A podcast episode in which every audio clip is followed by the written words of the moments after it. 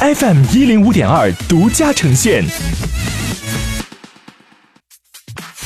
好奇心日报，News Online。本节目由好奇心日报和喜马拉雅联合出品。今天涉及到的关键词有拼多多、Tiffany、捷克、好莱坞、苹果、滴滴。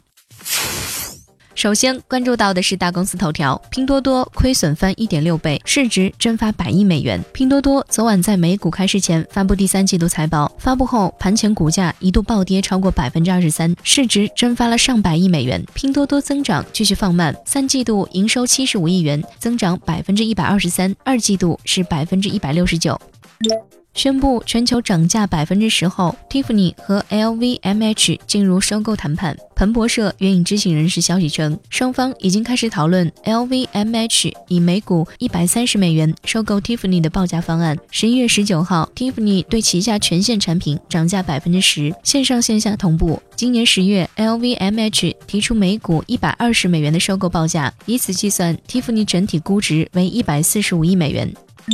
捷克政府通过法案，将向互联网巨头征收数字税。捷克政府周一批准了一项法案，将向谷歌、Facebook 等科技巨头征收百分之七的数字税。这项税收针对的是对大型互联网公司提供的精准广告、多边数字接口和用户数据销售所获得的收入。今年三月，法国通过了一项面对科技巨头百分之三的数字税法案。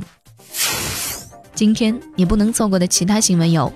好莱坞今年花了八百一十四亿美元拍电影电视，其中科技公司出了一百七十亿。苹果投资十亿美元在德克萨斯州建工厂。香港 IPO 或超额认购，阿里巴巴全面放开散户股票发行。安达保险增持华泰保险股份至百分之三十点九。